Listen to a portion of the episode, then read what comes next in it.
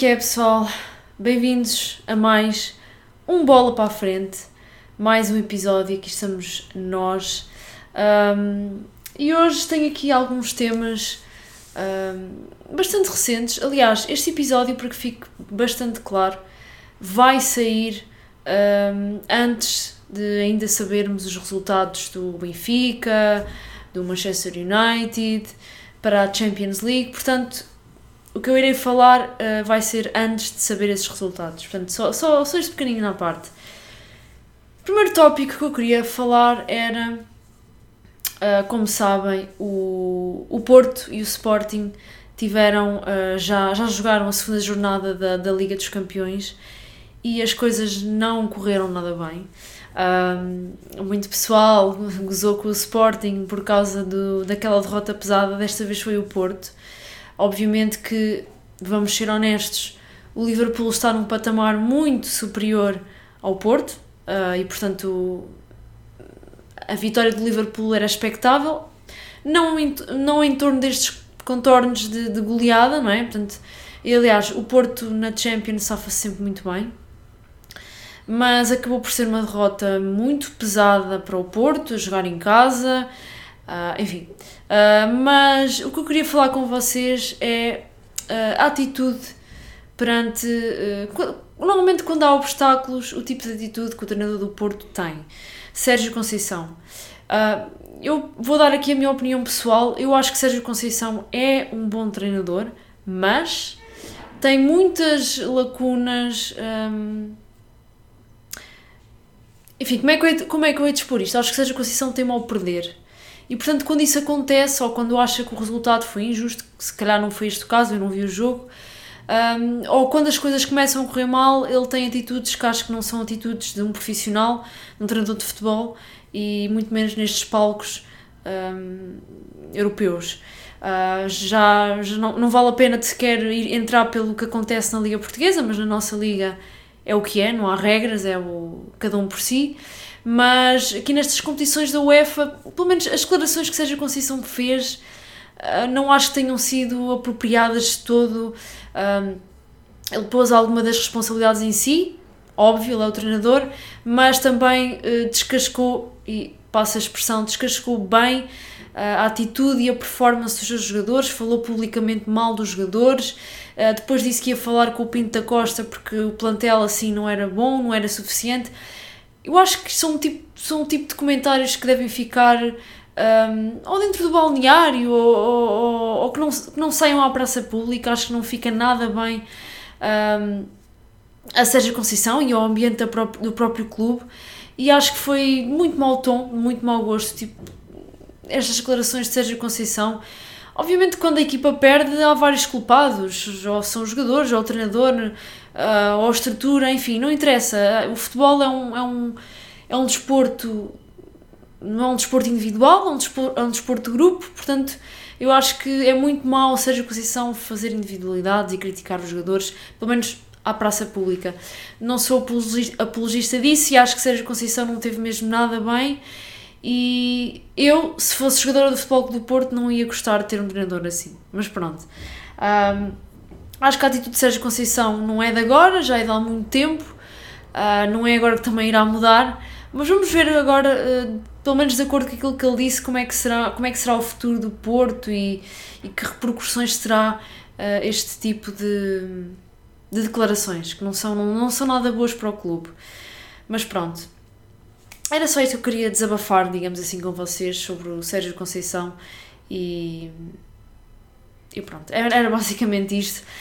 Depois, continuando no tópico de Champions, porque está tudo a acontecer na Champions, um, um, houve um facto curioso. Eu, o, o, único jogo que vi foi o jogo do Sporting, aliás, Dortmund Sporting.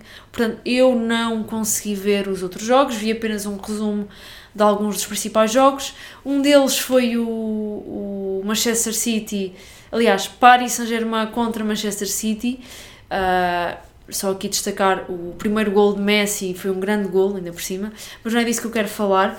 Um, houve uma situação caricata que foi: houve um livro para o City e o, o, Manchester, o Paris Saint-Germain fez a sua barreira normalmente E hoje em dia muitas equipas o que é que fazem? Formam uma barreira e depois por trás fica tipo um jogador deitado na horizontal para o caso de, sei lá, o livre ser batido de forma rasteira, a barreira uh, levanta e a bola é interceptada pelo jogador que está no chão.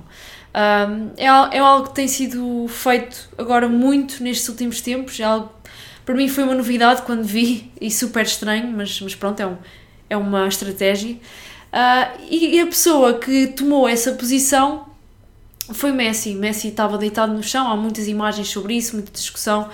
Uh, e depois um jogador, um ex-jogador do Manchester United, que é comentador de uma, de uma estação televisiva, Rio Ferdinand, uh, veio a público dizer que, que, que não conseguia ver o que estava a ver na televisão, que achava super injusto um jogador como Lionel Messi estar ali naquela posição e que devia estar outro jogador, etc. Uh, eu, uh, para já, este tipo de situações em barreiras eu acho sempre caricato, num para mim acho que não faz qualquer sentido estar ali um jogador deitado.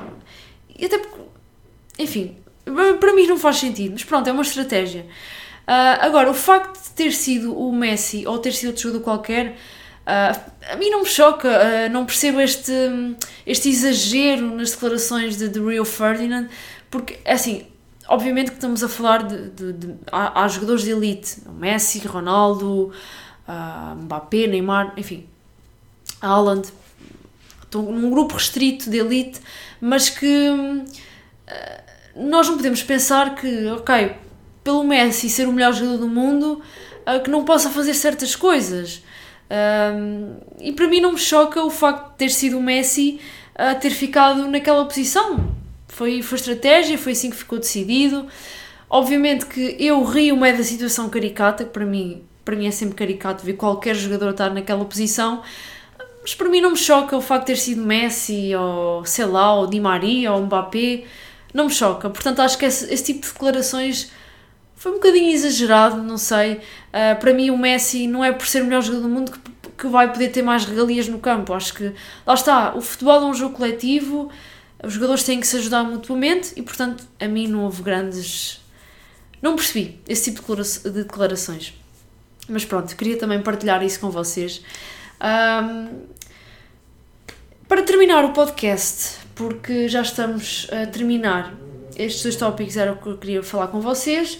E depois há aquela fase final das perguntinhas, que eu faço o post no Insta, e tenho aqui uma pergunta que selecionei, que é, achas que se o Olé perder o próximo jogo, é despedido?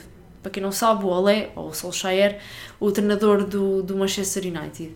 Lá está, pessoal. Eu ainda não vi. Uh, eu quando, quando. Aliás, estou a gravar o podcast, ainda não sei o resultado do United contra o, o Vila Real, mas a minha opinião, a minha opinião sincera e não. Vou tentar falar como não adepta do Manchester, como adepta de futebol no geral. Eu acho que não é o facto do Olé perder o próximo jogo ou não. Eu acho que um treinador que já está há mais de 3 anos no United, 3 anos e meio, acho eu, uh, sei lá, acho que está quase a fazer 4 anos no United, uh, não ter ganhado um único uh, troféu é grave.